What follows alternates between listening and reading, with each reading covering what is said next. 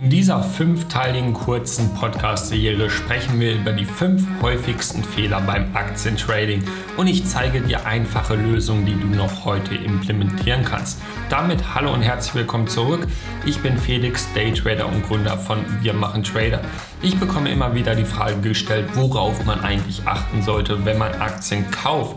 Und die meisten, und du gehörst sicherlich dazu, haben irgendwas auf YouTube gesehen, haben irgendwas im Internet gelesen und beschäftigen sich mit irgendwelchen Zahlen, die aus meiner Sicht gar keinen Sinn machen. Wir müssen immer wieder verstehen, was eigentlich das Ziel des Tradings ist. Ist es irgendwie ziemlich smart zu wirken und möglichst viele Indikatoren, möglichst viele Zahlen zu analysieren, um irgendwie auf eine Idee zu kommen? Oder ist es irgendwie das Gegenteil und es ist dass wir verstehen, wie sich Aktien bewegen und dass wir verstehen, wie Momentum funktioniert und wie große Investoren einsteigen und aussteigen, um einfach nur Gewinn um einfach nur Gewinn zu realisieren. Wenn wir also diesen Gewinn, ja, das Realisieren eines Gewinns im Vordergrund stellen, dann wird ziemlich schnell klar, dass es viel weniger Variablen gibt, als wir letztendlich denken, dass wir aber bislang immer auf die falschen geschaut haben.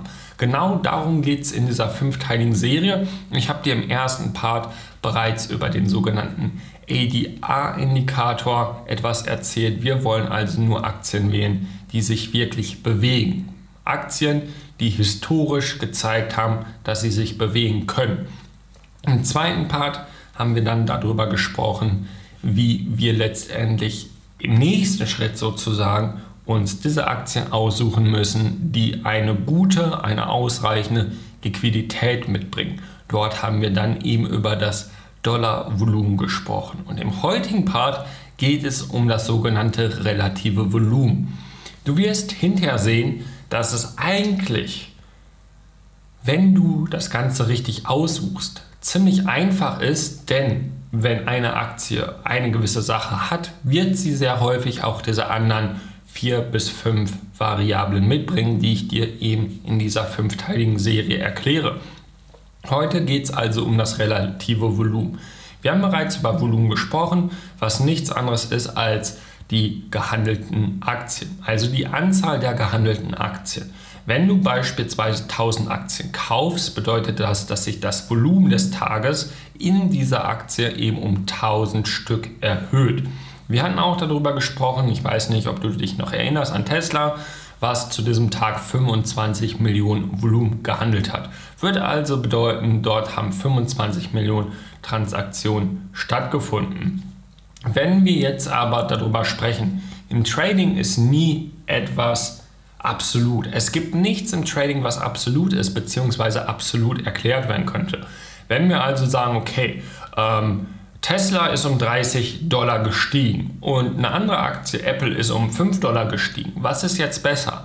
Es hilft also niemals, und das ist ein Tipp, der jetzt unabhängig dieser Seele kommt, es hilft niemals irgendwie absolute Werte auszudrücken. Wir wollen alles immer in Relation stellen.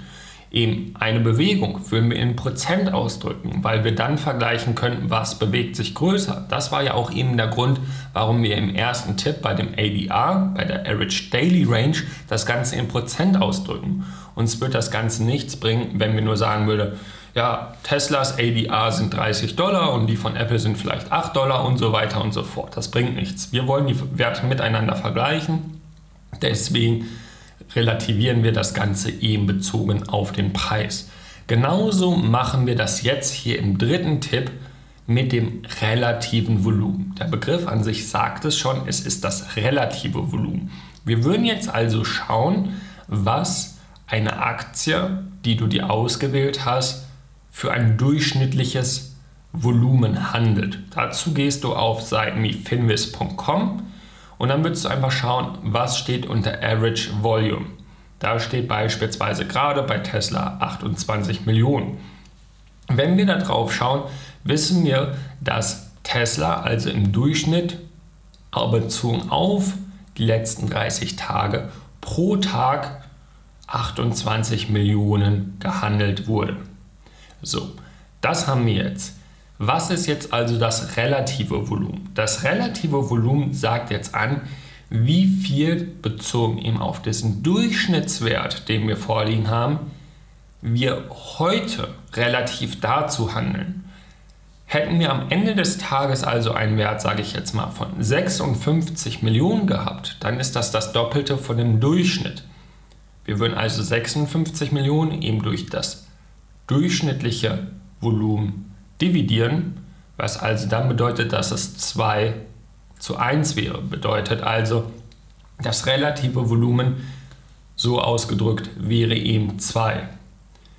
Haben wir das, wissen wir, oh, heute war das Interesse doppelt so groß als im Durchschnitt der letzten 30 oder 60 Tage, je nachdem, wie dieses durchschnittliche Volumen gewichtet wurde. Das ist also ganz wichtig zu sagen. Warum ist das wieder relevant? Wir wollen immer verstehen, warum das Ganze relevant ist. Wir haben gesagt, wir wollen Aktien handeln, die sich viel bewegen. Wir haben gesagt, wir wollen Aktien haben, die eine gewisse Liquidität mitbringen.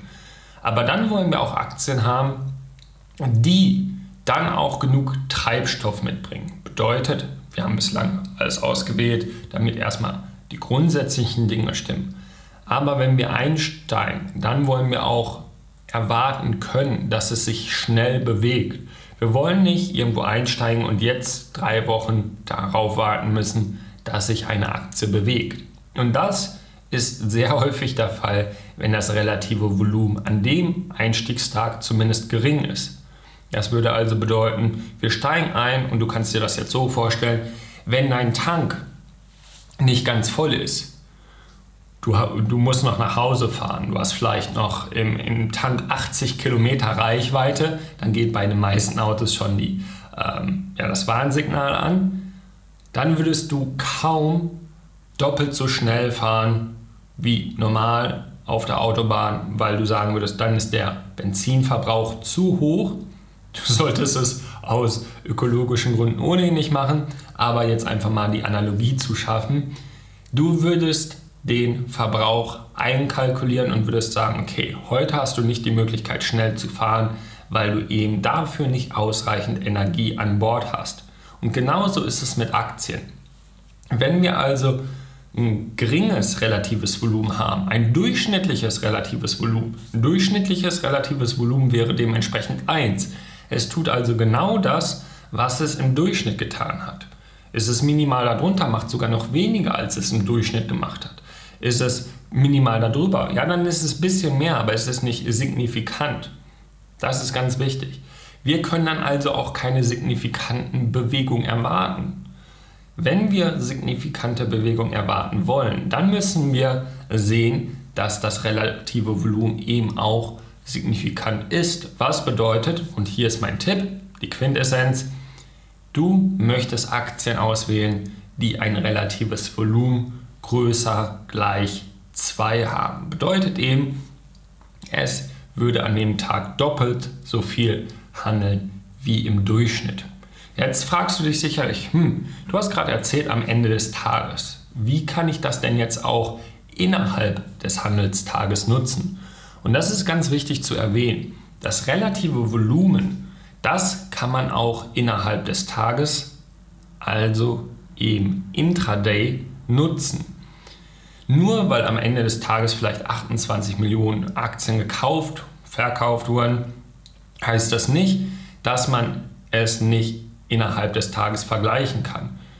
Durch unseren Algorithmus im Indikator beispielsweise wissen wir, um 10 Uhr sind von diesen durchschnittlichen 28 Millionen beispielsweise schon 4, 6 Millionen, was auch immer, umgesetzt worden.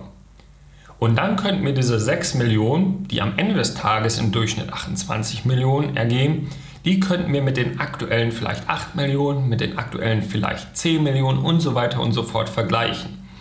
Das bedeutet auch ein durchschnittliches Volumen am Ende des Tages lässt sich eben auf kleinere Portionen innerhalb eines Tages unterbrechen. Wir würden also zu jedem Zeitpunkt innerhalb eines Tages um 10 Uhr wüssten wir um 10 Uhr ist der Durchschnitt bei Tesla eben nicht 28, das ist End of Day am Ende des Tages, sondern vielleicht, wie gesagt, 8 Millionen. Dann würden wir das vergleichen mit dem aktuellen. Und das ist das relative Volumen. Und dadurch ergibt sich auch, dass sich das innerhalb des Tages verändern kann. Es kann am Anfang eventuell extrem überproportional viel Interesse sein. Dann wird dieser Wert des relativen Volumens hochgehen, vielleicht auf 3, 4. Und dann haben wir normalerweise bei Tesla einen normalen Verlauf innerhalb des Tages. Und jetzt, am heutigen Tage, wäre es so, nach diesem anfänglichen, nach dieser anfänglichen Euphorie würde es eben runtergehen dann kann es auch sein, dass der Wert deutlich runterkommt und am Ende dann eben einen Durchschnittswert ergibt.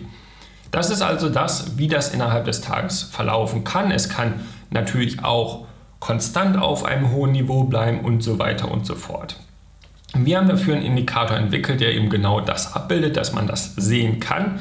Du kannst dir das Ganze kostenlos auch auf finvis.com anschauen. Da ist es allerdings zeitlich verzögert und dieser zeitliche Algorithmus ist ein bisschen anders, weil er sich eben nur aus Durchschnittswerten berechnet und nicht den tatsächlich stattgefundenen zu den entsprechenden Zeitpunkten verglichenen Werten. Das ist der große Unterschied. Nichtsdestotrotz kannst du damit ganz normal starten mit den Werten von Finvis und da siehst du das Ganze in der normalen Ansicht und da siehst du Average Volume und auch darüber REL, was für Relative, also die Abkürzung für Relative Volume steht. Das ist der Wert, der, den du zu betrachten hast. Achte darauf, dass er größer ist und dass du siehst, okay, da ist vielleicht schon Handel im Pre-Market, da gibt es also dadurch schon mal mehr Interesse, weil vielleicht eine Nachricht rauskam. Das wird einer der nächsten Tipps von mir sein in dieser Serie.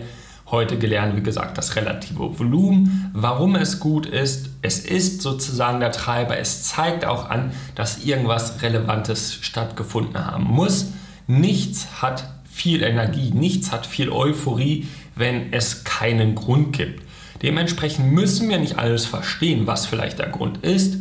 Wir wollen nur wissen, hat eine gewisse Aktie die gewisse Energie, um sich eben auch bewegen zu können. Wenn das der Fall ist, dann wird sich das auf jeden Fall im relativen Volumen widerspiegeln und dann werden wir dadurch auch ein sehr gutes Trade Setup später bekommen. Das wäre es von meiner Seite. Ich wünsche dir einen schönen Tag und würde mich freuen, wenn du auch bei Tipp Nummer 4 wieder einschaltest.